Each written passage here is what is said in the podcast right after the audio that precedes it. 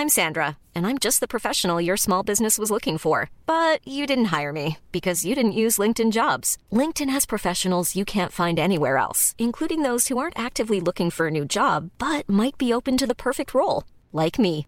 In a given month, over 70% of LinkedIn users don't visit other leading job sites. So if you're not looking on LinkedIn, you'll miss out on great candidates like Sandra. Start hiring professionals like a professional. Post your free job on linkedin.com/people today.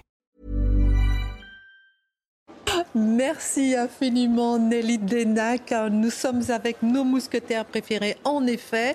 19h c'est l'heure. Ce soir, édition spéciale effectivement sur les manifestations. La mobilisation commence-t-elle à s'essouffler? Lors de cette dixième journée de protestation, les jeunes sont finalement moins nombreux que prévu. Les Black Blocs sont finalement moins nombreux que prévu. Les manifestants, entre 20 à 50% moins nombreux que jeudi dernier. Un repli est constaté partout en France, même si la mobilisation reste forte, la deuxième depuis le début des manifestations. Autre nouveauté, la nature de la contestation évolue contre la réforme, contre le président Emmanuel Macron, contre les violences policières, la colère est multiforme. Alors nous irons euh, sur le terrain dans cette édition pour faire le point en direct avec euh, nos envoyés spéciaux, le tout sous le regard affûté, je vous le disais, de nos mousquetaires. Justement, c'est parti pour le sommaire. Est-ce que le désordre qui règne en France va servir la cause d'Emmanuel Macron? Le chef de l'État joue-t-il la lassitude des manifestants et la logique du laisser-faire pour faire passer sa loi? Quelles peuvent être les conséquences de ce désordre? L'édito de Mathieu Bocoté. Qu'en est-il de la mobilisation et du maintien de l'ordre vu de l'étranger? Comment gère-t-on les conflits sociaux?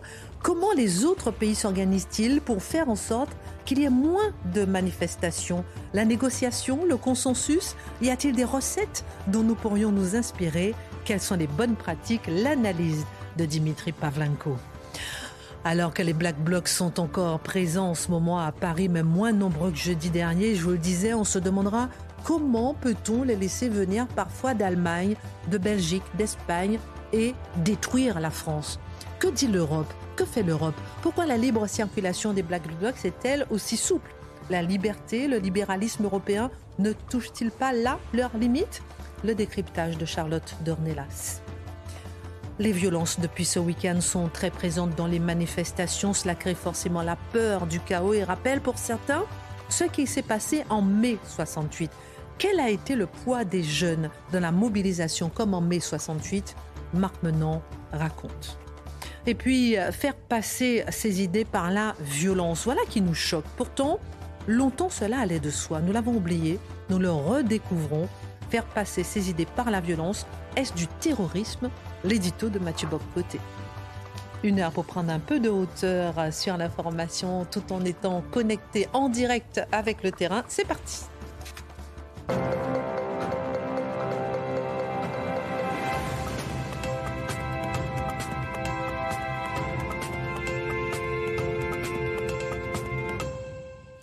Bonsoir à tous, ravi de vous retrouver. Charlotte, Marc, Dimitri, Mathieu. La mobilisation commence-t-elle à s'essouffler? On ira sur le terrain, je vous le disais, dans un instant. C'est la question qu'on va se poser d'ailleurs hein, ce soir, euh, Mathieu Bocoté, notamment lors de cette dixième journée de protestation. Les jeunes sont moins nombreux, les Black Blocs sont moins nombreux, les manifestants sont moins nombreux, mais la mobilisation reste forte.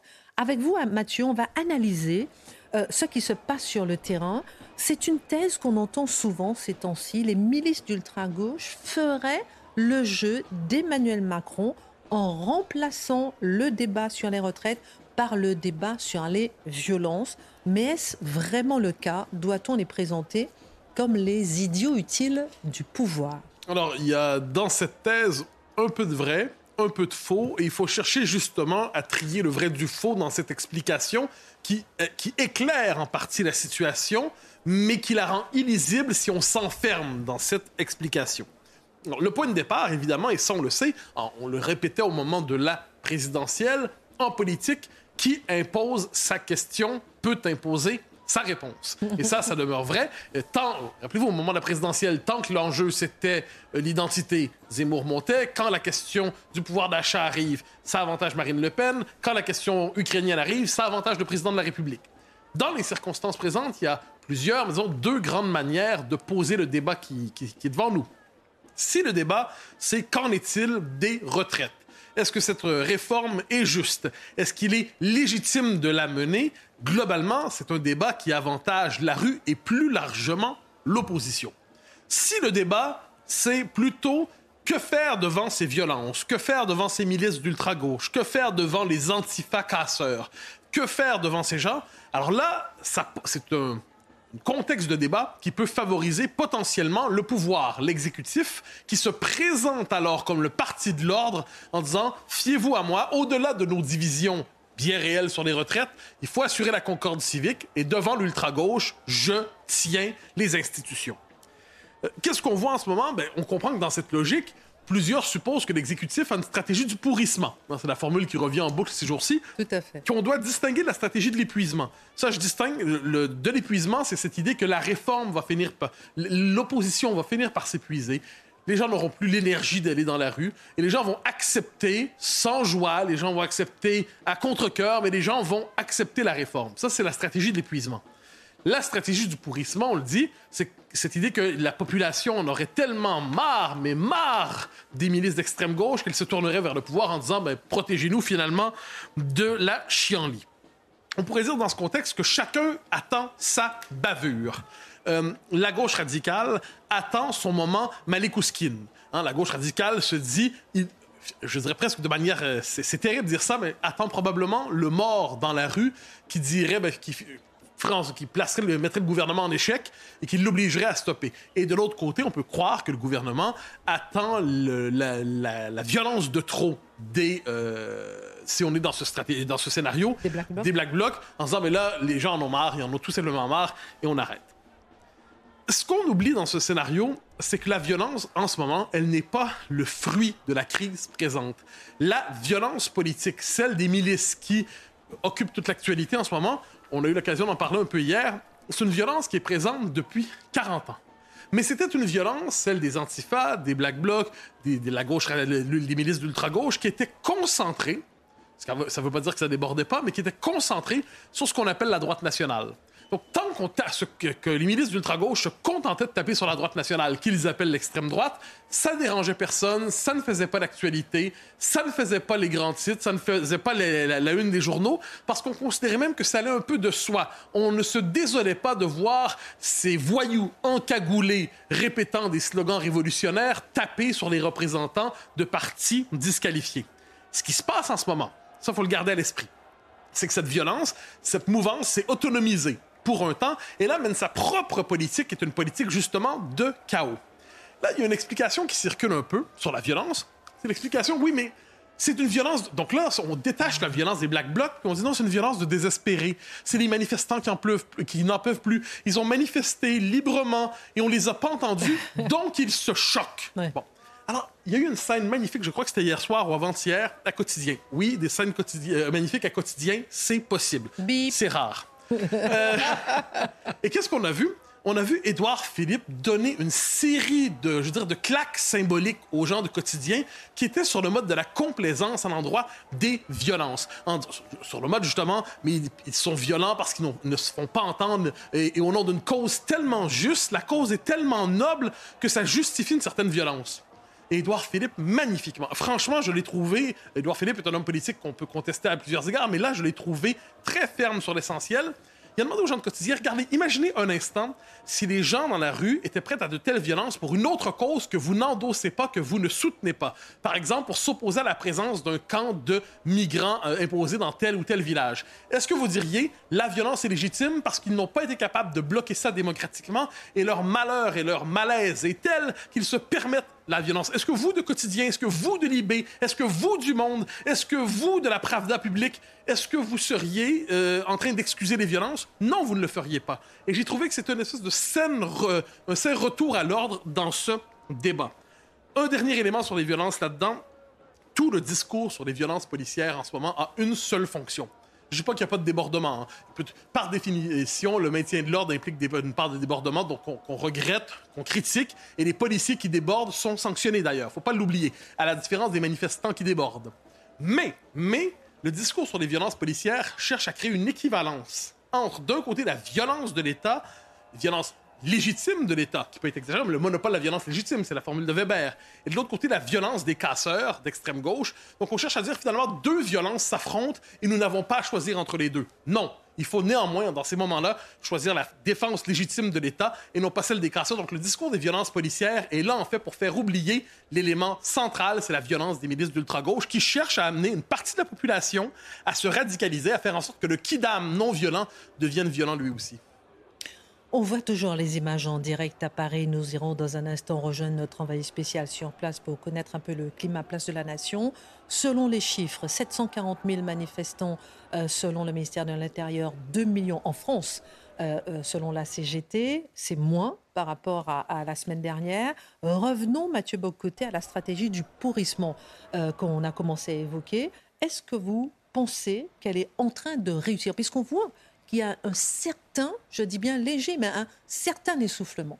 Euh, je distinguerai. L'essoufflement, c'est peut-être parce que bien les gens se sont dit il va y avoir tellement de casse aujourd'hui que ça ne me tente pas d'aller me faire taper sur la gueule pour, finalement prendre le coup destiné euh, à je ne sais quel black bloc, je ne sais quel pavé. Bon. Donc ça, on peut croire que les gens... Que la violence, la violence peut effectivement desservir. Ben, évidemment, la, la violence peut décourager la mobilisation. Ensuite, est-ce que pour l'instant, le parti de l'ordre se reconstitue autour d'Emmanuel Macron. Est-ce que finalement il réussit, si c'est le scénario qu'on lui prête, à tirer avantage de la situation, plus ou moins? Franchement, Emmanuel Macron, en ce moment, est dans la position de ce que j'appelle une présidence spectrale. C'est une présidence fantomatique. C'est une présidence flottante. C'est une présidence qui ne réussit pas à exercer le pouvoir. J'ai une formule qui me vient à l'esprit lorsque je vois Emmanuel Macron en ce moment. On pourrait dire qu'il a été capable euh, d'être reconduit à ses fonctions à la dernière présidentielle, mais qu'il n'a pas été capable de reprendre le pouvoir. Le pouvoir s'est échappé. Le pouvoir s'est liquéfié. Donc voilà un homme qui occupe une fonction dans pleine légalité, mais qui en ce moment n'a plus d'emprise sur le pays. Donc il y a différentes solutions. La popularité, hein, les sondages qui tournent, il y a une, une popularité niveau gilet jaune en ce moment, ce qui n'est pas une très bonne chose pour le président de la République. Alors, les solutions pour lui, il y a la tentation de se sauver à l'étranger, c'est-à-dire je laisse euh, les forces sociales à la banalité du quotidien se taper sur la gueule.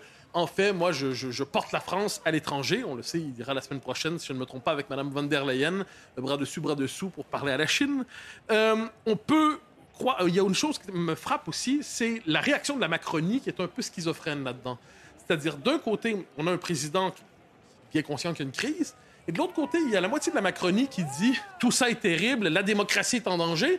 Puis l'autre moitié qui dit la majorité n'a jamais été aussi forte et il n'y a pas de crise politique. Alors moi, l'esprit est plutôt, simple. Alors je vois ça, j'ai l'impression que ça heurte le principe de non-contradiction. Mais quoi qu'il en soit, on se retrouve donc, pour l'instant, pour l'instant, la Macronie ne réussit pas à générer le réflexe de l'ordre. Le réflexe de l'ordre, c'est c'est assez, c'est assez la chienlit, c'est assez les sottises. Donc, elle ne réussit pas ça pour l'instant. Ça ne veut pas dire que ça n'arrivera pas, mais pour l'instant, la stratégie ne fonctionne pas. Je note une petite chose là-dedans. Euh, de la manifestation, aujourd'hui, vous avez tout à fait raison de dire que la, présence est moins nombreuse, mais les motifs de manifestation se multiplient, comme si chacun voulait greffer son malaise euh, à la crise présente. On se demande de plus en plus quelle est la voie de sortie pour cette crise. C'était notamment le cas de Laurent Berger aujourd'hui. Est-ce qu'on voit le début de l'esquisse d'une stratégie d'apaisement quelque part dans la société? Ben, Pour l'instant, vous, avez, raison de le dire, c'est les syndicats qui envoient le signal de il faut une solution de sortie de crise, ça ne peut pas durer. Donc là, chacun y vote sa solution. J'évoque quelques-unes quelques qui vont. Le retrait de la réforme. On devine que ça n'arrivera pas rapidement si ça arrive. Le référendum, bon, et surtout, ça ferait en sorte que s'il retirait la réforme, ce serait la chiracisation du mandat d'Emmanuel Macron. Le référendum, mais ça pourrait se transformer en référendum d'éjection d'Emmanuel Macron. La dissolution, pour aboutir à une euh, chambre tout aussi fracturée, une élection anticipée qui viendrait avec Emmanuel Macron qui démissionnerait. Franchement, on ne prend pas ça au sérieux pour l'instant. Donc, on arrive dans ce moment très particulier où il n'y a pas de solution. Et qu'est-ce qu'on voit? Pourquoi il n'y a pas de solution? Parce que la fracture du pouvoir est une fracture encore plus profonde de la société. Vous savez, une société, c'est pas un consensus. Hein. Il faut un bloc hégémonique qui réussit à imposer une vision dominante de la société, puis les autres l'acceptent. Mais en ce moment, aucun des trois gros blocs qui composent la société française politiquement ou les blocs sociologiques ne parvient à être assez fort pour imposer sa vision. Donc, et le pouvoir, le pouvoir se liquéfie. Et là, c'est le drame français. Une société qui valorise le pouvoir, qui aime la verticalité, qui aime un président qui est presque un roi, et qui au même moment fait l'expérience d'un pouvoir dit tout-puissant, mais dans les faits impuissant. L'écartèlement entre la toute-puissance symbolique et l'impuissance réelle, ça a tout pour plonger encore plus le pays dans la crise politique et démocratique. On va rejoindre notre envoyé spécial, place de la Nation à Paris. Quel est le climat en ce moment en fin de mobilisation? Christine, c'est très intéressant euh, le, climat qui se trame autour de, cette place de la Nation et qui rejoint un peu ce que disait Mathieu Bocoté dans son édito tout à l'heure, c'est-à-dire que cette extrême gauche attend son moment Malik Oussekine. Malik Oussekine, c'est ce qui est inscrit sur cette, euh, sur cette banque qui a été taguée par les manifestants alors que vous voyez les forces de l'ordre qui sont euh, en train d'avancer pour essayer de, circonscrire un, incendie, de protéger une zone qui a été euh, prise par euh, plusieurs dizaines d'éléments radicaux. Autour de cette place, difficile d'accéder aux différentes artères tant elle a été protégée, surveillée par les forces de l'ordre alors que vous les voyez avancer rapidement vers cette autre partie du, boulevard Voltaire avec des jets de projectiles sous les huées d'une partie de la foule une foule très jeune, une foule très très jeune ce soir, alors que vous voyez donc ces policiers, ces gendarmes qui essayent d'intervenir. On est dans un premier moment de, forte tension sur cette place de la Nation parce que depuis plusieurs minutes, c'était plutôt calme. Il y a différentes atmosphères sur cette place de la Nation. Elle est très grande, vous l'imaginez bien. Euh, et donc, on est sur une, passerelle assez, tendue, assez mouvementée, avec un premier échange entre les casseurs et, les forces de l'ordre qui euh, sont venus pour euh, tenter de disperser la foule. Quand je vous disais que ça, et c'était un, climat particulièrement tendu et un calme relatif, c'est parce qu'on le sait, en fin de mobilisation, il est possible d'avoir des, échanges nourris entre ces mêmes casseurs et, ces forces de l'ordre dans un contexte, vous l'avez commenté dans cette émission et on le commande depuis maintenant plus d'une semaine, c'est vrai que la violence contre les forces de l'ordre a, poussé un cap jeudi dernier avec plus de 500, près de 500 policiers blessés euh, sur l'ensemble du territoire et, bien évidemment les tensions à, Sainte-Soline. On est sur le premier face-à-face entre euh, ces forces de l'ordre et, ces casseurs. Et vous avez donc euh, les premiers jets de projectiles, vous avez les premiers pétards qui sont lancés. Juste derrière cette ligne de policiers et gendarmes, un important feu qui a été euh, déclaré et qui partait dans un premier temps euh, d'un feu de, poubelle. Je vais essayer de monter un tout petit peu pour que vous voyez à l'image, puisque euh, vous voyez une épaisse fumée noire bien sûr, mais sur ce toit, il y a quelques instants, il y avait des dizaines de jeunes qui s'étaient postés. On est à quoi? 20 mètres, 30 mètres de hauteur, donc vous imaginez le, danger. Première, premier face à face, dirons-nous, entre les, forces de l'ordre et, les casseurs place de la Nation dans une partie de l'après-midi où c'était pour, euh, pour l'instant plutôt calme. On va être obligé de se décaler parce que les, jets de projectiles se multiplient. Vous voyez les bombes lacrymogènes qui ont été lancées par les forces de l'ordre pour tenter de disperser la foule. Une foule qui est assez importante, très jeune. On voit des, projectiles qui sont lancés toutes sortes. Alors c'est des bouteilles en verre, ça peut être aussi des pierres qui sont lancées sur ces policiers, ces gendarmes qui sont euh, présents place de la nation. On parlait du dispositif de sécurité, c'est un dispositif pour avoir fait plusieurs mobilisations place de la nation, très important. Alors que vous entendez, je vais me taire pour que vous vous rendiez compte un peu du climat dans lequel ils doivent euh, maintenir l'ordre. On entend la foule qui est en train de chanter, tout le monde déteste la police avec des jeunes qui sont en train de lâcher des projectiles. On a vu des gilets jaunes, on a vu des, hommes évidemment en noir et ces policiers qui sont en train de, maintenir la ligne de front. S'il vous plaît, faites attention à vous avec les projectiles. Vous nous disiez que c'est en ce moment même vous assistez au premier face à face entre les forces de l'ordre et les casseurs.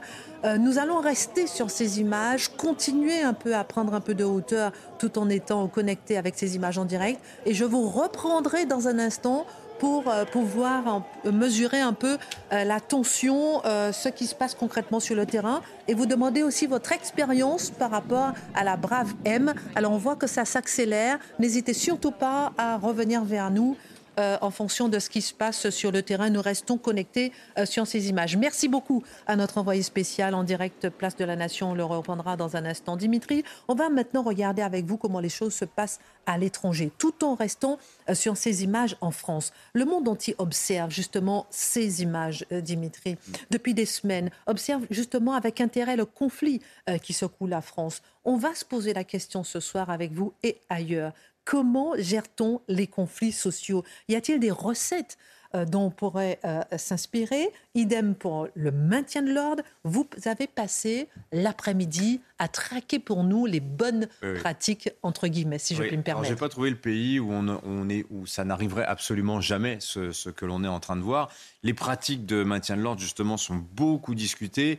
Et alors, euh, je vais un peu crever le suspense. Hein. Euh, j'ai pas trouvé le pays qui aurait la solution magique, qui saurait maintenir l'ordre dans la joie et la bonne humeur, où à la fin on s'échange des fleurs entre manifestants et forces de l'ordre. Ça n'existe pas. On vous parle du modèle allemand. Le modèle allemand, je vous l'expliquerai à la fin, c'est une fable. C'est une fable. Et en l'occurrence, le modèle allemand, il est répliqué pratiquement à l'identique en France. Les Allemands ne font pas autre chose. Alors, d'abord, peut-être sur le regard que les étrangers portent sur, notre, euh, sur le conflit des retraites qui est assez intéressant parce que ça va révéler aussi les solutions que eux peuvent avoir déployées. Donc, par exemple, prenez les Américains. Euh, Mathieu Bocoté nous avait expliqué ce mélange d'agacement, d'incompréhension et puis aussi d'admiration qu'ils ont pour ces Français très révolutionnaires. Hein. Ces fainéants de Français, c'est ainsi que titrait euh, le New York Times, un édito il y a quelques semaines de ça. Et alors d'ailleurs, euh, fainéants de Français sous le thème euh, ils travaillent beaucoup moins que nous. Vous savez, les capitalistes protestants, hein, la retraite à 62 ans, ça les fait doucement rigoler.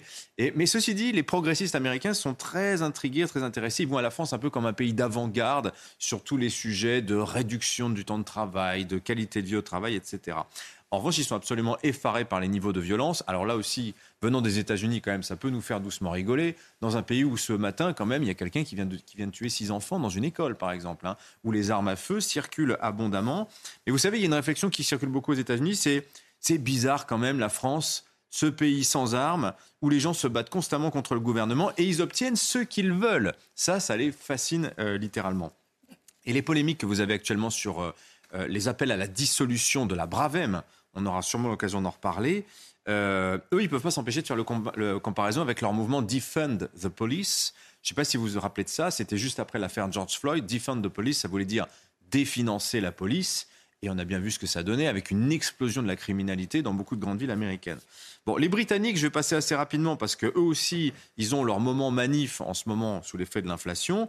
Ils vivent assez mal la visite, euh, l'annulation de la visite d'État de Charles III. Ah oui. Alors, ils ne peuvent pas s'empêcher quelques vacheries. Je vous en donne une sur la BBC. Il y a un présentateur qui régulièrement répète il y a des choses qui ne changent jamais en France. On perd les guerres et on fait la, on fait la grève. Sympa les, sympa les voisins. Voilà. Les Allemands, alors eux, sur notre supposée paresse, ne peuvent rien dire, puisqu'en l'occurrence, les Allemands, en moyenne, travaillent 200 heures de moins par an que les Français. Quand même, ça, on le sait peu, mais c'est pourtant vrai, du fait qu'il y a bonne partie des Allemands, notamment les femmes, qui travaillent beaucoup moins que les Françaises. En revanche, ce qu'ils ne comprennent pas, c'est comment on peut nier le vieillissement de la population. Comment on peut euh, refuser de travailler deux ans de plus quand on sait que mécaniquement, la pyramide des âges fait que l'effort contributif sera rapidement insoutenable pour les actifs compte tenu du nombre de retraités qu'il qui, sera qu'il y aura d'ici euh, quelques années. Donc il y a un mot quand ils parlent des Français, les Allemands, en ce moment, ils disent unvernünftig. En allemand, ça veut dire déraisonnable. Ils nous considèrent comme déraisonnables. Il y a quand même la Süddeutsche Zeitung, journal libéral, qui rappelle qu'il y a un an, Emmanuel Macron disait pendant sa campagne, et nous-mêmes ne l'avons pas forcément rappelé, donc je, me, je cite la, la Süddeutsche Zeitung et je les en félicite, rappelant cette phrase d'Emmanuel Macron, les Français en ont assez des réformes qu'on leur, impose par en haut. Voilà ce que disait Emmanuel Macron il y a un an. Il y a un an. C'est quand même assez cocasse quand vous voyez la, méthode qui a été employée pour la réforme des retraites. Alors, ce qui revient aussi beaucoup, c'est le cliché des Français révolutionnaires. En gros, quand tu es Français, si à 50 ans, tu n'as pas pris la Bastille une fois dans ta vie, tu l'as raté. Euh, voilà. Et donc, il y a aussi c'est ce que disent aussi les Américains, voilà, les Français, ils préféreraient brûler Paris que travailler deux ans de plus. Et ça, ils ont évidemment beaucoup de mal à comprendre. Alors, est-ce à dire qu'il y a moins de mouvements sociaux à l'étranger que chez nous? Et si oui, qu'est-ce qu'il explique, par exemple, dans les pratiques euh, de dialogue social? Alors, je dirais d'abord que le climat de grève, vous l'avez partout en Europe en ce moment. En Allemagne, en, Allemagne, en ce moment, c'est ce qu'ils appellent méga strike. Donc la méga grève, avec, euh, pour les hausses de salaire, c'est l'effet de l'inflation. Vous avez la même chose chez les Anglais. Euh, la plus grande manif le mois dernier depuis 1979, depuis, donc avant l'arrivée au pouvoir de Margaret Thatcher. Aux États-Unis, rappelez-vous, octobre 2021, Striketober, le mois où il y avait des grèves partout dans le pays, et vous en avez eu toute l'année dernière aussi. Voilà. Mais ça, c'est vraiment l'effet de l'inflation. Voilà. Euh, sur période longue, en revanche, incontestablement, les Français font beaucoup plus grève que les autres. Je vous donne ce chiffre qui nous vient de l'Institut syndical européen. Sur la période 2010-2019, vous avez pour 1000 salariés en France 128 jours de, grève par an. Vous allez en Allemagne, c'est 17. Vous allez au Royaume-Uni, c'est 18. Vous allez en Hongrie, c'est 6. Vous allez en Suisse, c'est 2 jours de grève pour 1000 salariés par an. Voyez alors, est-ce que c'est la preuve qu'en France, nous avons un syndicalisme puissant? Eh bien non, en fait, c'est exactement le contraire. Là, c'est une étude de la Fondation de Dublin qui nous date de 2016. La France est rangée dans le groupe des 28 États membres de l'Union européenne, dans le groupe des, mauvais, en fait, du groupe du dialogue social limité. Et on se retrouve avec euh, la Grèce, Malte, l'Espagne, le Portugal. dialogue social limité, ça veut dire que les syndicats n'ont pas beaucoup de moyens et les directions des entreprises leur transmettent peu d'informations. Vous allez chez les vertueux, dialogue extensif, ce qu'on appelle. Et là, vous trouvez donc la Hongrie, je rappelle, 6 hein, jours de grève par an pour 1000 salariés. L'Autriche, la Hollande, la République tchèque, et bien sûr les Allemands. Hein, vous savez, c'est le fameux modèle rénan, comme on dit. Voilà. Même les Anglais sont meilleurs que la France, quand même, sur ce, en termes de partage de l'information entre les directions et les, salariés. Donc, conclusion, la conflictualité, la grève, ça compense en fait l'immaturité du dialogue social à la française. Voilà. Et tout ça est aggravé par une tradition syndicale révolutionnaire et une offre syndicale qui est très émiettée. Vous avez huit centrales en France, à peu près, huit centrales syndicales. Hein. Euh, et qu'est-ce que ça procure, qu'est-ce que ça produit comme effet? Bah, c'est que chaque syndicat aura ses petites grèves, ses petites revendications, son petit clientélisme aussi également. Voilà. Et la France est aussi le pays le moins syndiqué de l'OCDE. Ça, ça a aussi un impact sur la conflictualité. Pourquoi? Parce qu'en France, les, les Français n'ont pas un intérêt très fort à se syndiquer. Parce que quand un syndicat obtient quelque chose, automatiquement, ça s'applique à tous les salariés du groupe, de l'entreprise, voire de la branche professionnelle. Dans un grand, dans un grand nombre de pays, si vous n'êtes pas dans le syndicat, vous ne bénéficiez pas des accords que signe ce syndicat-là. Il y a même des pays où, euh, pour bénéficier des allocations chômage, il faut être syndiqué. Voilà. Et donc ça, ça pourrait faire que dans notre modèle français de syndicalisme, la concentration des éléments les plus déterminés, pour ne pas dire des plus radicaux du monde du travail, se retrouve dans les syndicats, ce qui favorise la conflictualité. Alors, les solutions qu'on va trouver à l'étranger, si vous me permettez, Christine, au moment que vous vouliez rebondir sur les images, parce que j'entends que ça pétarade. Oui, juste après, je, vous laisse rebondir justement sur les maintiens de l'ordre euh, à la le maintien de l'ordre à la française par rapport aux autres pays. Et dans un instant, nous irons justement sur le terrain voir un peu euh, ce qui se passe place de la Nation avec euh, notre envoyé spécial. Alors justement, ah, juste avant, polémique sur le maintien de l'ordre. Avant le maintien de l'ordre, une chose qui me paraît très importante à dire, c'est que tout ce que je vous ai dit sur le syndicalisme relativement inefficace en France. C'est que qui prend les décisions politiques, notamment sur les retraites? C'est l'État, c'est le gouvernement en l'occurrence. Et pour, mais pourquoi ça devrait être une décision politique mmh. En fait, en réalité, la verticalité euh, de la prise de décision actuellement explique en partie la crise. Et d'ailleurs, les syndicats se refont une santé sur le dos du gouvernement dans cette affaire-là. On vit un rare moment quand même d'unité et de coopération syndicale comme on n'en a pas vu en France depuis très longtemps, du fait même de ce processus de décision. Voilà. Vous avez des pays, par exemple, vous êtes dans les pays scandinaves, c'est absolument pas une décision politique, le fait de reporter l'âge légal de départ mhm. en retraite. En Allemagne, ils regardent beaucoup ce qui se passe, par exemple, en Suède ou en Norvège, où là-bas, mécaniquement, on vous dit, on gagne un an d'espérance de vie, très bien, on travaille quatre mois de plus. Voilà, c'est comme ça. C'est automatisé, si vous voulez. Il n'y a pas besoin d'une décision politique et donc conflictuelle. Les Allemands ont connu des grands, grands conflits sur la retraite dans les années 2000, hein, ce qu'on appelait les, réformes euh, Schröder. Donc tout ça, ça fait partie de solutions possibles à l'avenir pour des réformes, on va dire, un peu plus euh, pacifiées. Alors revenons, euh, Dimitri, à la question importante du jour aussi, cette polémique sur le maintien de l'ordre à la française. comment ça se passe à l'étranger? Eh ben, ça se passe exactement comme chez nous, hein. il ne faut pas se leurrer.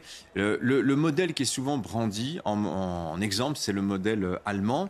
Alors, la légende, hein, je vous la lis. Euh, depuis 1985, en Allemagne, vous avez une loi qui euh, oblige les forces de l'ordre à coopérer, à communiquer avec les manifestants, qui impose un recours parcimonieux au gaz lacrymogène, qui interdit les grenades de désencerclement, etc. Donc, vous voyez, ça, c'est en Allemagne. Ça, c'est en Allemagne. Et le maintien de l'ordre lors des manifestations, hein, typiquement ce qu'on voit à Place de la Nation, euh, est confié à ce qu'ils appellent des brigades anti-conflit. Je vous disais, c'est une fable, ça, c'est une fable, parce que la doctrine pratique de maintien de l'ordre qu'implique ce cadre légal, ce cadre législatif, c'est quoi? Bah, C'est les contrôles d'identité à l'entrée des manifestations, c'est la technique de la NAS. Qu'est-ce que c'est la technique de la NAS Vous avez un groupe d'excités, vous l'entourez jusqu'à ce qu'il se calme, et parfois ça peut prendre des heures, très très longtemps. Euh, c'est le dispositif mobile des forces de l'ordre qui accompagne le cortège au fur et à mesure de son avancée, etc. Bref, c'est exactement ce que font nos policiers français. Le LBD en moins, les lanceurs de balles à distance, vous savez, là, ça les Allemands n'en ont pas. Euh, ils ont eu leur, leur, moment de manif extrêmement violent en Allemagne. Je vous en cite quelques-uns. Rostock en 2007, Stuttgart en 2010, le G20 à Hambourg en 2017. Non mais revisionnez les images, c'est hallucinant le degré de violence qui a été atteint à ce moment-là. Ces Allemands qui viennent aujourd'hui qui sont, se présentent en indignés de la matraque, aux côtés, c'est quand même cocasse, le ministre iranien des Affaires étrangères. Le ministre iranien des Affaires étrangères, qui sur Twitter poste euh, cette semaine, invitant la France à respecter les droits de l'homme et s'abstenir de recourir à la force contre le peuple de son pays qui poursuit pacifiquement ses revendications. Non mais vous vous rendez compte, là, cet homme se moque ouvertement de la France. La France fait la même chose. Aussi, oui, oui, oui, c'est vrai. Vous avez tout à fait raison. Mais ouais, c'est la réponse du berger à la bergère. La commissaire aux droits de l'homme aussi de l'Union européenne, euh, du Conseil de l'Europe, s'est aussi alarmée d'un usage excessif de la, euh, de la France euh, en matière de maintien de l'ordre. Mais en réalité, personne n'a trouvé la martingale, c'est-à-dire la technique permettant la maintien de l'ordre. C'est vrai que même pas au Royaume-Uni, non? Ils sont pas plus sévères? On dit souvent que des policiers non armés qui viennent communiquer avec les les manifestants, ça pacifie, mais ça n'empêche pas de dégénérer. Comme Mathieu nous le répète depuis plusieurs jours maintenant, vous avez des gens qui viennent exprès pour en découdre dans un but politique de révéler la nature fasciste euh, du pouvoir en place et euh, les forces de l'ordre en étant le, le bras armé d'une certaine manière. Donc face à des gens comme cela, si vous voulez, cette technique de la conversation entre policiers et manifestants, ça fonctionne avec des gens raisonnables, mais avec des gens qui, par euh, objectif politique, ont l'intention de faire de la casse, ont l'intention de détruire des mm. banques, tout symbole du, euh, de toute multinationale. Je pense par exemple à voilà, des fabricants de hamburgers, ce genre de choses. Ces gens-là, vous ne les raisonnerez pas, même avec toutes les bonnes intentions du monde non seulement on ne va pas les raisonner, mais a priori, on les laisse circuler tranquillement de la Belgique à l'Europe, à l'Allemagne. On verra ça avec vous dans un instant. Merci Dimitri. À savoir qu'aujourd'hui, il y a eu aussi des manifestations dans toute la France. Marseille, Dijon, Limoges, Clermont-Ferrand, Caen, Brest, hors métropole, à Saint-Pierre et Saint-Denis de la Réunion, on a Bayonne, Pau, Strasbourg, Grenoble, Lyon, Roanne, Orléans, Limoges, Marseille, Toulouse, Dijon. C'est important de, rappeler que la manifestation, a, les mobilisations, la mobilisation a lieu euh, pratiquement partout en France. C'est important aussi de rappeler que peut-être que le mouvement commence à s'essouffler. 93 000 à Paris, 740 000 selon le ministère de l'Intérieur dans toute la France, contrairement à, jeudi dernier où on annonçait plus d'un million de manifestants. Euh, selon la CGT, c'est 2 millions euh, dans toute la France, contrairement à 3 millions et demi euh, jeudi dernier. Il n'empêche que la manifestation, la mobilisation se réduit, mais les tensions sont réelles. On va rejoindre notre envoyé spécial Place de la Nation. On voit ces images. Euh, qu'est-ce qui se passe concrètement? Est-ce que la manifestation est terminée et maintenant c'est vraiment place aux affrontements? Alors place aux affrontements, euh, effectivement place euh, place de la nation. Qu'est-ce qui s'est passé en fait exactement il y a euh, il y a maintenant une, bonne demi-heure? Alors excusez-moi, je, je, commente en direct les, images les images que, que, vous voyez à l'antenne. Est-ce que nous on vit sur place Situation franchement confuse parce que Plusieurs feux ont été allumés euh, place, euh, place de la Bastille. Visiblement sur le boulevard Voltaire, il y a également, donc c'est le boulevard qui mène jusqu'à la place euh, de la Nation, pardonnez-moi. sur le boulevard Voltaire, visiblement, il y a également des, des, tensions, ce qui amène les manifestants et des mouvements de foule sur la place de, de la Nation. Et en fait, je sais pas, vous voyez sûrement le qui est euh, derrière sur l'image, en fait, il y a des habitantes de cet immeuble, euh, tout en haut de cet immeuble, qui ont euh, osé, qui ont eu le courage de protester contre eh bien, les, les casseurs, les manifestants violents tout à l'heure parce qu'ils allumaient en fait un feu au pied de cet immeuble. Tout de suite, eh bien, ces manifestants, ces éléments perturbateurs s'en sont pris vocalement, oralement, j'allais dire, à ces, à, ces, femmes qui ont reçu également quelques projectiles sur leur sur leurs fenêtres, mais ce qui a obligé également eh bien, les forces de l'ordre à intervenir et donc immédiatement ces forces de l'ordre qui ont reçu un, déluge, un déluge de, projectiles. Ces projectiles, quels sont-ils? C'est tout ce que les manifestants, les éléments perturbateurs, perturbateurs trouvent sur, sur la route. Par terre, ce sont des bouteilles en verre, ce sont des, des bouts de, de, cailloux, des bouts d'abribus qu'ils ont également, qu'ils ont également brisés avant de, sur le cortège. Par exemple, c'est un peu tout ce qu'ils trouvent par terre. Donc pour le moment, c'est le statu quo, mais un statu quo très fragile. Vous voyez sur ces images toujours ces forces de l'ordre qui, qui essuient un, déluge de, projectiles et qui donc, par à coup, vont aller charger les manifestants pour interpeller une ou deux personnes et se replient et ainsi également eh bien, lancer des, des, grenades lacrymogènes au milieu de la place de la, nation, ce qui provoque eh bien, des, des mouvements de foule un petit peu diffus statu quo fragile, charge de temps en temps des forces de l'ordre. On retournera sur le terrain à Paris dans un instant. Merci beaucoup. Depuis longtemps, Charlotte Dornelas, on entend dire que les militants euh, d'extrême gauche viennent de toute l'Europe. On en parlait tout à l'heure. Faut-il comprendre euh, euh, que le mouvement est parfaitement organisé, sans frontières à présent, partout sur le continent? Alors, en clair, on ne comprend pas que des Allemands, des Belges, des Espagnols puissent venir en toute tranquillité, mm. si on puisse permettre, casser la France. Bah, on le comprend d'autant moins que vous citiez toutes les villes dans lesquelles il y a des manifestations. Alors déjà dans le commentaire, ces villes françaises ont tendance à être invisibilisées par ce qui se passe à Paris. Et ce qui se passe à Paris, c'est-à-dire les manifestations de, de, Français qui revendiquent devant le gouvernement, sont elles-mêmes invisibilisées par les casseurs qui en plus viennent de l'étranger. Au bout d'un moment, on comprend que l'énervement soit réel et il se trouve qu'il y a un attentisme euh, qu'on a analysé un peu hier sur les, outils qui ne sont pas pris, mais qui est réel au niveau français, mais également au niveau européen. Alors, les antifas, les black blocs, euh, appelez-les comme vous voulez, c'est un genre de nouvelle internationale, mais qui n'est pas organisé, c'est-à-dire qui n'est pas hiérarchisé. En gros, le noyau dur de l'ultra-gauche, euh, selon les autorités françaises cette fois-ci, en France, c'était 2500 personnes en 2021. Alors il y avait la mouvance des autonomes, celle des antifas, des libertaires, bon bref, il n'y a pas d'organisation réellement pyramidale, mais ce qui est sûr, c'est qu'il y a des grands événements mobilisateurs, non pas au niveau national, mais au niveau international.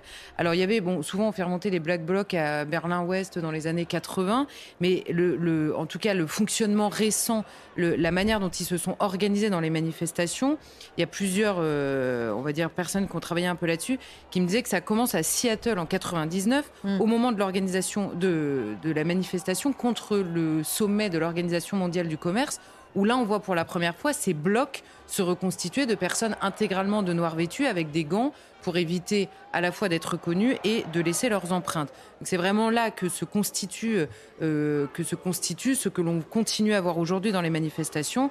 Et ensuite, on les voit à Gênes en 2001 pour le sommet du G8. Et ensuite, on les retrouve au sommet du G7, du G20, euh, à Davos. Donc, à tous les grands événements internationaux, il y a également l'international des Black Blocs. Donc, des gens qui ne se connaissent pas. Il n'y a pas d'organisation, il n'y a pas de chef. Simplement, ils se parlent dans des boucles sur les réseaux sociaux et ils se retrouvent euh, lors de ces événements. Et au niveau national, on a parfois des, comment dire, des, points de fixation, on va dire. Sainte-Soline en est un. Et alors là, ce qui s'est passé, c'est que ça fonctionne exactement. Il y avait un, quelqu'un des services de renseignement qui m'expliquait, qui m'a dit c'est exactement le même fonctionnement que les hooligans. C'est-à-dire qu'il n'y a pas de responsable ou de chef. Ils sont attachés à une cause, d'autres à une autre. Et simplement, ils sont prêts à parcourir des centaines de kilomètres pour aller affronter alors, le COP d'en face pour le foot. Et là, en l'occurrence, les forces de l'ordre, où qu'elles soient, puisque de toute façon, euh, le, slogan un peu basique qui les réunit tous, c'est abat l'État, les flics et les fachos. Ça, c'est c'est clair. Euh, et donc, et sachant que évidemment, à l'État, les flics et les fachos, ce ne sont pas trois choses différentes pour eux, c'est évidemment le même, euh, la même mouvance. Et, il pardonnez-moi, Charlotte, si je peux me permettre, euh, je ne sais pas si vous avez étudié la question ou pas, mais c'est intéressant parce que vous dites qu'ils se mobilisent un peu partout, mais ça coûte quand même. On voyait par exemple les Gilets jaunes, comment ils n'arrivaient même pas à manifester à mm. Paris. Et finalement, euh, comment ils s'organisent financièrement alors, alors justement, au fil du temps, ça a un peu évolué le, profil, on va dire, sociologique des personnes, mais initialement, c'est d'ailleurs euh, revendiqué et parfaitement assumé, c'est la bourgeoisie. Alors il y a plusieurs euh, sociologues qui nous expliquent que, enfin j'ai lu ça cet après-midi, il y en a beaucoup qui expliquent que c'est en gros des fils de bonne famille qui se révoltent contre leur père en allant cassant du flic ou euh, euh, revendiquer l'effondrement de l'État. Parce que quand c'est la banlieue, on dit que ce sont des enfants de familles monoparentales qui cherchent un père. C'est ça. Donc, euh, chacun a son. Je pense que les parents, en l'occurrence, je ne sais pas s'ils sont les premiers responsables, mais en tout cas, ce qui est sûr, c'est que c'est un mouvement assez bourgeois, assez aisé, en tout cas dans les revenus initialement. Se sont greffés à eux justement des hooligans. On a notamment le COP d'Auteuil euh, au moment où, la pression a été mise sur le hooliganisme, euh, certains ont rejoint ça et on a euh, quelques personnes de milieux plus populaires qui se sont greffées au, gré de telle ou telle manifestation. Mais voilà, l'argent probablement vient de la masse de ces antifas.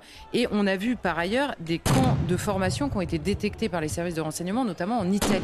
Il y en a en Italie parce qu'il y a beaucoup d'Italiens dans ces manifestations et pour Sainte-Soline, les soulèvements de la terre, ce qu'ils ont fait pour s'organiser, parce qu'en effet, il y avait beaucoup euh, de, black blocs étrangers.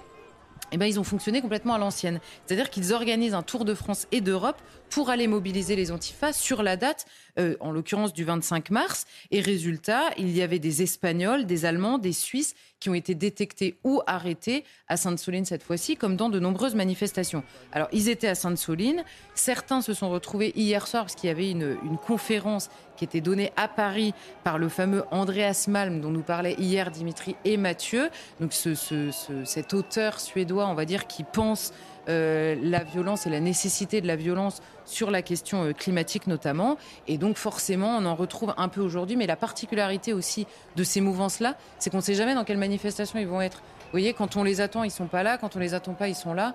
Donc ils s'adaptent aussi à la fois. Euh, ils sont peut-être dans la manifestation, mais ils adaptent leur manière d'agir dans les manifestations en fonction de la stratégie qu'ils pensent être la meilleure au moment au, moment de la manifestation. On entend des avertissements concernant la police qui émanent de euh, différentes autorités internationales, mais quelqu'un se préoccupe-t-il de ces militants radicaux et violents?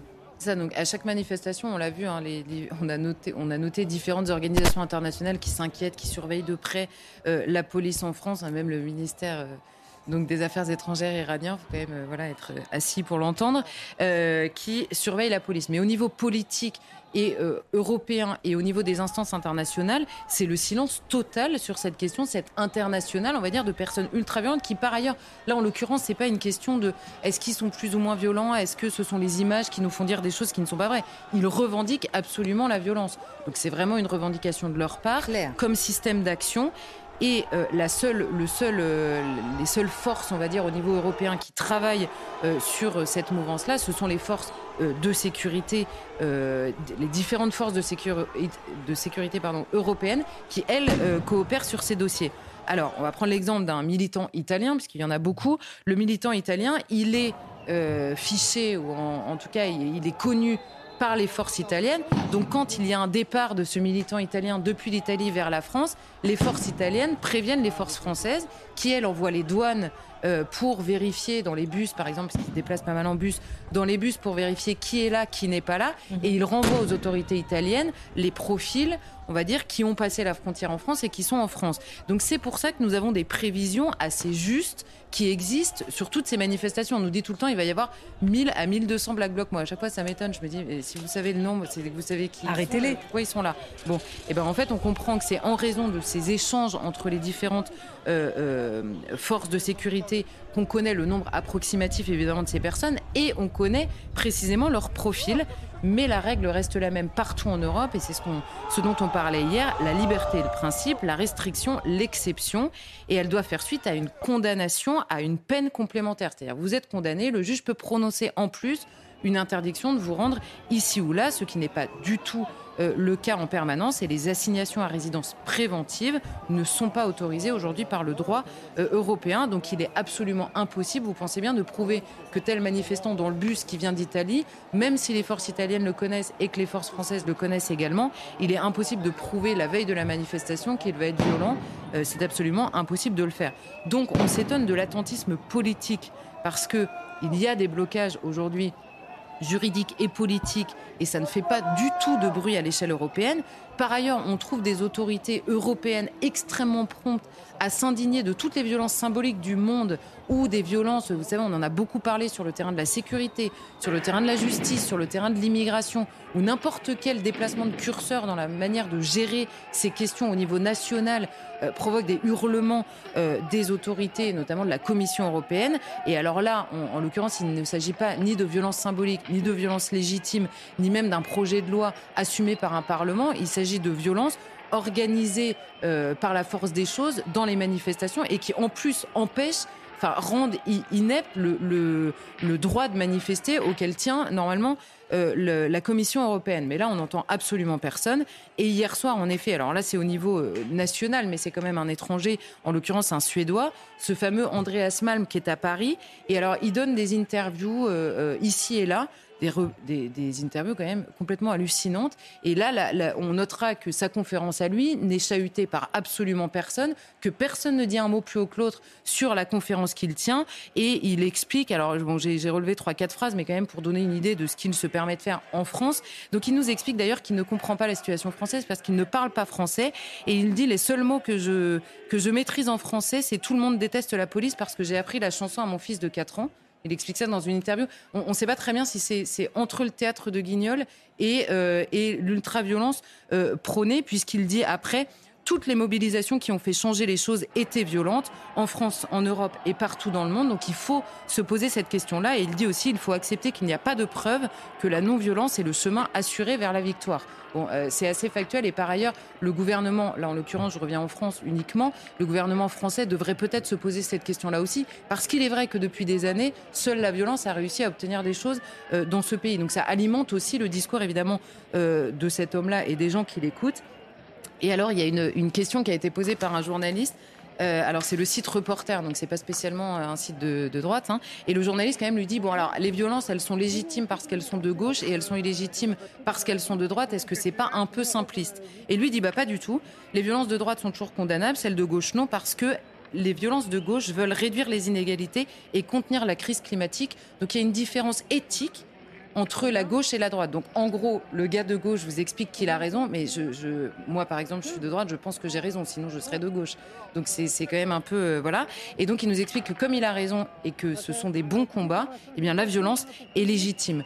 Et là, c'est la même chose, moi, que cette conférence existe euh, en soi. Je ne vais pas aller la, perturber. On notera simplement que celle-ci n'est pas perturbée. Mais en revanche, ceux qui voient de la violence, encore une fois, partout, et notamment dans les mots euh, dans ce pays, oublient de la déceler, de la lorsqu'elle est clairement euh, assumée.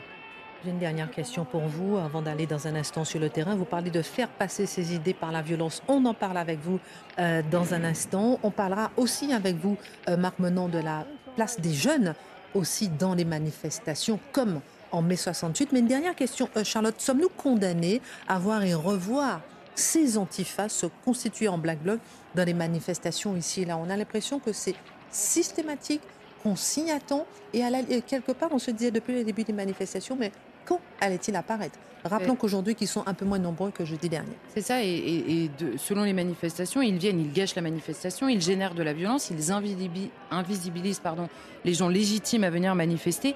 C'est le vrai sujet de ces mobilisations. Or, il se trouve qu'on finit toujours par avoir des débats. Alors là, en ce moment, le débat, c'est pour ou contre la police.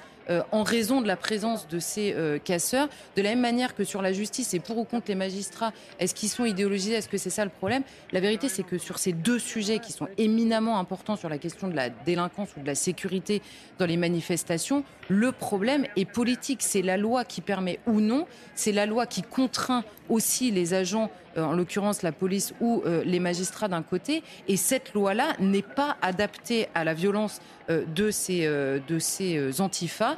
Et le politique se laisse faire, voire même se lit lui-même les points au moment d'agir contre ces antifas. Donc le problème est politique et ce serait bien que cette question revienne donc aux politiques.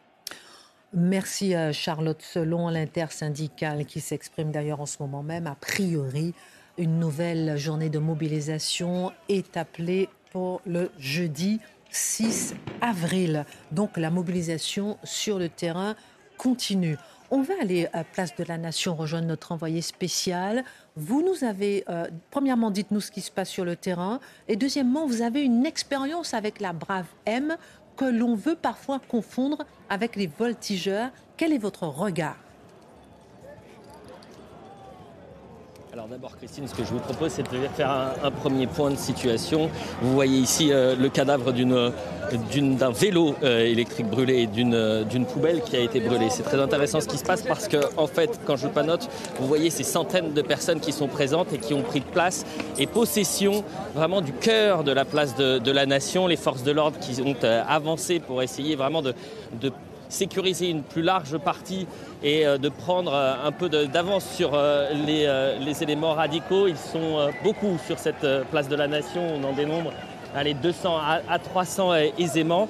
Et pourquoi je vous montrais ce scooter ou cette, trottinette qui commençait à, brûler? Parce que des pompiers ont essayé d'éteindre ces flammes. Elles ont été accompagnées justement par ces braves M, ces brigades motorisées mais qui n'interviennent jamais à moto, c'est-à-dire qu'elles sont placées d'un point A vers un point B, elles quittent la moto et puis ensuite elles interviennent. Elles sont reconnaissables parce que ces, brigades gardent leur casque. Et on a assisté à une scène absolument surréaliste parce que vous imaginez bien que maintenant les éléments radicaux, les professionnels de la casse, ils connaissent euh, euh, ces, brigades-là. Et dès lors qu'ils ont vu qu'il y avait des, une brigade casquée sur la place, on a eu un, un hurlement de cette foule en disant ils arrivent, ils arrivent, et vous avez eu une pluie de projectiles.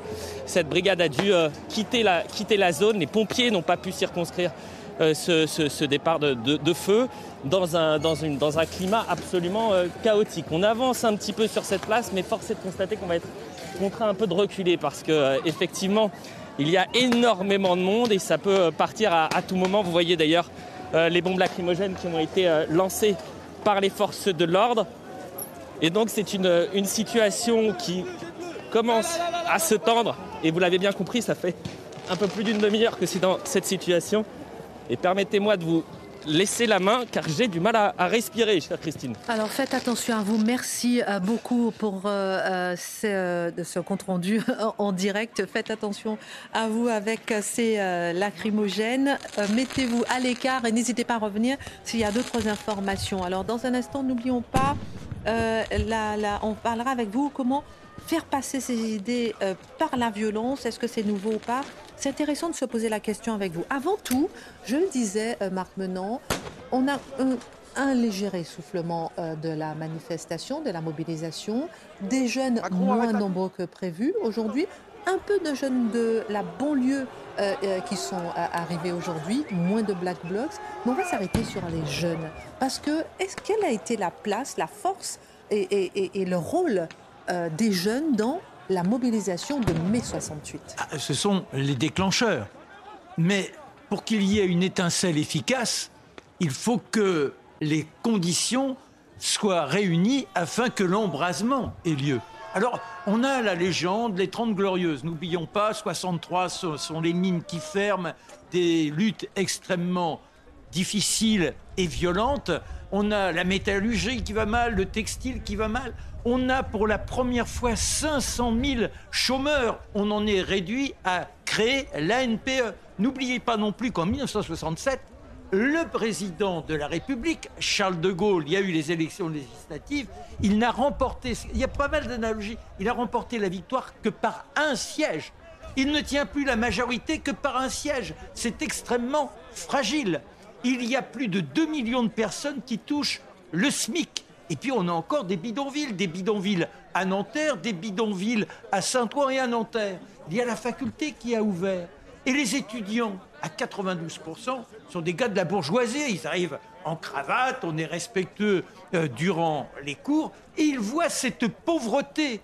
Et dans ce monde en agitation, parce qu'il y a une agitation mondiale, on est contre la guerre au Vietnam, on est en du maoïsme, certains, il y a un Roland de trotskisme. On espère changer le monde. Et puis il y a également les mœurs. On voudrait être dans une sorte de joie de libération. Et en France, on a toujours l'ORTF avec le ministre de l'Information et je l'avais déjà dit ici, Pierre Perec est interdit avec les jolies colonies de vacances. C'est une chanson scandaleuse. On voudrait pouvoir aller, c'est ce qui se passe à la fac de Nanterre, on voudrait pouvoir aller du bâtiment des filles au bâtiment des garçons en toute liberté. Laissez-nous libres quand même le plaisir d'exister.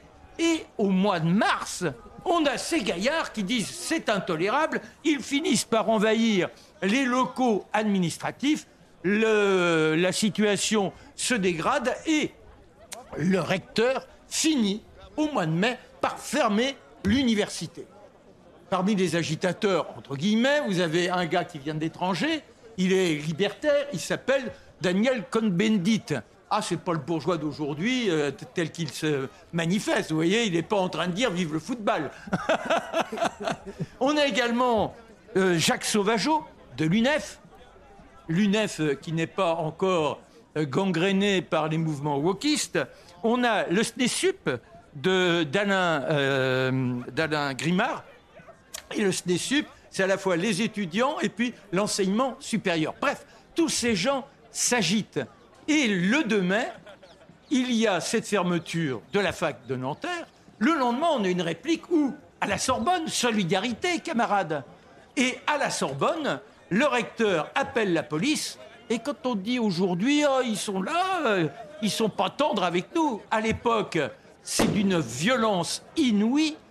On a je ne sais trop combien de blessés, 600 arrestations, et on crie CRS, SS, CRS, SS, ça montre bien la force. Et au fil des jours, ça va se dégrader. N'oublions pas, le Premier ministre, M. Pompidou, n'est pas là. Il est en voyage en Iran. Et quand il apprend que la situation devient extrêmement tendue, il prend l'avion du Glam, une caravelle, pour revenir. Le président de la République, Charles de Gaulle, lui, a l'intention d'utiliser la violence. Il y aura une confrontation entre les deux. Et au milieu, le préfet, Maurice Grimaud, qui est plutôt un pacifiste, un humaniste, et qui essaie de faire comprendre que la force outrancière serait contre-productive. Et le général de Gaulle finira par partir en voyage en Roumanie. Vous voyez, là encore les analogies. Des similitudes. Mais la situation se dégradant, il va revenir. Que se passe-t-il au quartier latin à partir du 6 mai? Là, c'est la violence. On dépave les rues, on retourne. Ce sont des, scènes de guerre civile.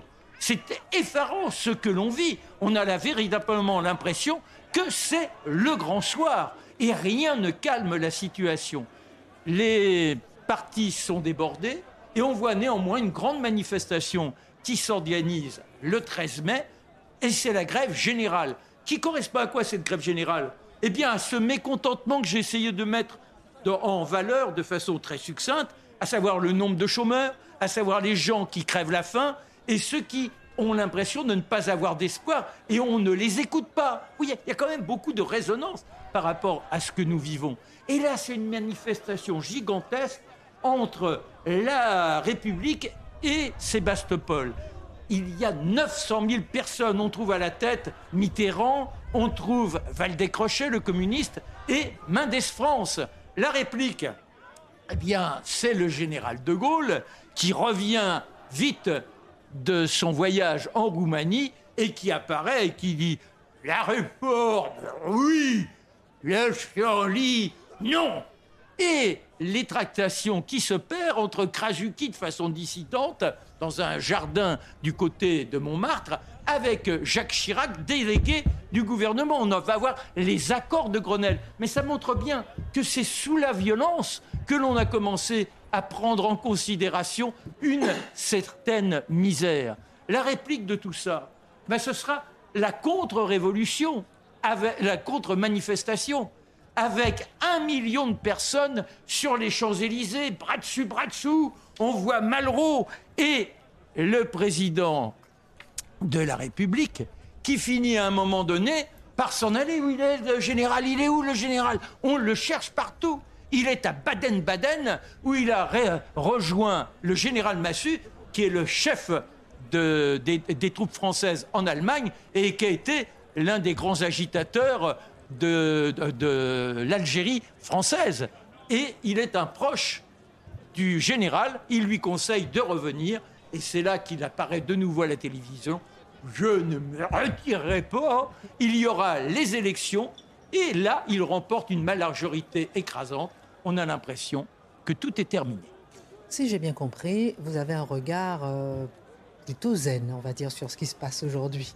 Bah, quand on voit En les amour, scènes de l'époque, oui, Ouais, oui, ça. oui, oui, oui. Merci beaucoup euh, pour votre regard, Marc Menon. Alors, euh, Marc Menon était en train de dire c'est sous la violence qu'on a commencé à prendre en compte la misère. La violence politique, Mathieu Bocoté, qui domine l'actualité, nous surprend. Pas Marc Menon, au regard de l'histoire. C'est intéressant, d'ailleurs, c'est ce que vous allez nous dire. D'où sort-elle? C'est ce qu'on cherche à comprendre depuis quelques jours, mais pourtant, à l'échelle de l'histoire, même de l'histoire récente, comme le disait un peu Marc, la violence a toujours été intriquée aux politiques. On la voyait même comme une manière légitime de faire progresser ses idées. Vous savez, on est tous un peu, malgré nous, les enfants de Francis Fukuyama. Je m'explique. Fukuyama, le philosophe américain, qui dit, euh, dans le cadre de la chute du mur de Berlin, c'est la fin de l'histoire. Donc les grandes passions politiques vont s'assécher. Les grands conflits politiques vont se neutraliser. Nous vivrons sous le signe de l'extension du droit et du marché. Oui, il y aura encore une vie politique, évidemment, mais ça sera une vie politique sous le signe de la conversation démocratique. hein. C'est aussi l'héritage de la gauche antitotalitaire. Donc, on va être tous rassemblés. La vie politique sera une forme de colloque. Ce sera un conflit civilisé. Alors, euh, on acceptera d'avance le fait que l'autre a peut-être raison. On décidera de discuter librement, librement et on cherchera à se tenir le plus loin possible des passions. Et ça, on, a, d'une- manière ou de l'autre, on a tous voulu y croire, je crois. Même les natures les plus ardentes, même les natures les plus euh, brutales acceptaient le jeu démocratique et considéraient que finalement, c'est dans le cadre démocratique et pas dans la rue et pas à coups de poing et encore moins à coups de matraque qu'on fait avancer ses idées. Et ça, c'est ce qu'on pourrait appeler la parenthèse enchantée qui, qui commence à certains égards après 45, après le traumatisme des deux guerres mondiales. Mais vraiment, à partir de 89, là, on entre dans ce moment de bascule et on croit que la violence, désormais, c'est le contraire de la politique. Mais tout ça, c'est une parenthèse enchantée à l'échelle de l'histoire. Et il m'arrive quelquefois de me trouver naïf, pour ne pas dire nigo, d'y avoir cru aussi ardemment. Parce que qu'est-ce qu'on voit? Et nous tous Ah ben oui, non, mais je- mais, oui, tous, Christine. Ah, tous, oui. Mais, mais- et je crois, et cette parenthèse se disloque devant nous, cela dit. Alors, juste quelques rappels historiques par ailleurs. Première moitié du 20e siècle, dans le cadre des tensions que l'on connaissait, il n'était pas rare que les partis aient des milices. Il ne faut pas l'oublier. Le Parti communiste avait ses milices, les partis euh, fascistes avaient leurs milices, mais aussi quelquefois, les il y avait des ligues qui étaient présentes dans la vie, qui n'étaient pas fascistes ou communistes, et qui n'hésitaient pas à aller au coup de poing pour être capables. Les organisations syndicales croyaient aussi à la vertu du coup de poing s'il le fallait pour être capable de faire avancer ses idées. Pourquoi? Parce que la politique, c'est pas une lutte simplement des idées. C'est une lutte de passion, d'intérêt pour le pouvoir, la conquête du pouvoir, l'exercice du pouvoir, la conservation du pouvoir et surtout s'assurer que l'autre demeure dans l'opposition. On adore l'opposition et le débat. Je dirais, quand vous êtes dans l'opposition, vous aimez les débats. Quand vous êtes au pouvoir, vous n'aimez pas les débats, vous voulez conserver le pouvoir. Ensuite, un moment plus récent, en France. Et là, une référence euh, admirée par tous, le gaullisme. Eh bien, Le, général, le parti du général de Gaulle avait les services d'action civique. Ça, c'était ce qu'on pourrait appeler les gros bras du général de Gaulle. hein. C'était des gens qui faisaient le sale travail. Oui, exactement. Et ça faisait en sorte que finalement, le pouvoir n'avait pas, le, le général lui-même n'avait pas à se salir les mains parce que d'autres se salissaient les mains pour lui. Et si on rappelle simplement comment le général de Gaulle, que nous vénérons tous, évidemment, a repris le pouvoir en 58, c'est pas un modèle exemplaire de conversation démocratique élégante. C'est sous la menace des commandos, c'est sous la menace d'un putsch, c'est sous la menace d'un coup d'État. Donc la Cinquième République, qui est un modèle démocratique dans l'histoire de France, est fondée à l'origine sur la possibilité d'une violence et d'une prise du pouvoir J'ai violente. l'impression que vous êtes en train de légitimer la violence. Ah non, d'aucune manière. Je ne légitime rien. J'ai le souci simplement d'expliquer à l'échelle de l'histoire pourquoi nous avons été naïfs. Donc quand on pense que même la Ve République est née sur la promesse de la possibilité d'un coup de force, ça ne vient légitimer aucune violence aujourd'hui. Ça nous rappelle que si on veut comprendre l'histoire, eh bien, la violence et- et la politique sont intriquées. Si je vous parlais de l'indépendance irlandaise ou tant d'autres exemples, franchement, les exemples se multiplieraient. Ça ne veut pas dire qu'il faut la légitimer aujourd'hui. Ça veut simplement dire que ça, ça, ça fait partie d'une compréhension des événements. Mais ce que je ne comprends pas, Mathieu Bocoté, c'est pourquoi nous l'avons oublié. Alors ça, je pense vraiment, on a voulu, je reprends ma formule de naïveté, on a voulu y croire parce que finalement, c'est quand même beaucoup plus agréable de débattre démocratiquement avec des gens en acceptant l'idée qu'on se met pas des points sur la gueule. Ce serait bien que ça soit vrai. Euh, et on peut espérer que ça redevienne vrai pour une nouvelle parenthèse enchantée. Peut-être pour nous, pour nos enfants, nos petits-petits-enfants, les petits-petits fillots dont parlerait Jacouille. Mais quoi qu'il en soit, ce qui est fascinant, c'est que la gauche, elle, la gauche, elle ne l'a jamais oublié complètement, mais avait dissimulé cette conscience derrière la théorie du changement social. C'est intéressant. Donc la gauche pensait à des grands penseurs comme Alain Touraine, Pierre Bourdieu, Michel Foucault. Ils ont tous, d'une manière ou de l'autre, quelquefois légitimé les mouvements violents. Mais qu'est-ce qu'ils faisaient? Ils disaient, oh, c'est pas un mouvement violent, c'est une forme de pulsion créatrice qui travaille l'histoire et qui force nos sociétés à se transformer. Ce sont les mêmes qui disaient que la démocratie, c'est pas le règne de la majorité, c'est le déploiement des progrès sociaux nécessaires et inévitables dans lequel, quelquefois, les avant-gardes sont obligés d'être musclés. Donc la gauche était capable, dans sa théorie du pouvoir, dans la deuxième moitié du 20e siècle, de légitimer l'usage de la violence dans la conquête du pouvoir ou la transformation de la société. Et puisque la droite est généralement aveugle intellectuellement, elle ne le comprenait pas. Une simple une phrase de conclusion, en fait. Là, on revient dans les temps présents. Nous tenons à la démocratie, nous tenons à la conversation civique, nous tenons au débat démocratique, mais nous avons devant nous des gens, les milices d'extrême gauche, d'ultra-gauche, qui n'y croient plus et ils nous le disent en plein visage. Ils nous rient au visage avec leur, leur matraque en disant Nous ne croyons plus à la démocratie et on va instrumentaliser les libertés que vous nous accordez, que vous nous donnez, pour vous imposer pour, pour vous mettre sur la gueule. Donc nous sommes paralysés, nous croyons à des vertus qui sont instrumentalisées par nos adversaires et même nos ennemis quelquefois pour nous paralyser, nous casser les jambes. Alors quand on a cela à l'esprit, il va falloir se demander ce que la démocratie doit faire devant ceux qui lui déclarent la guerre. On s'est posé la question devant le terrorisme qui était autrement plus violent.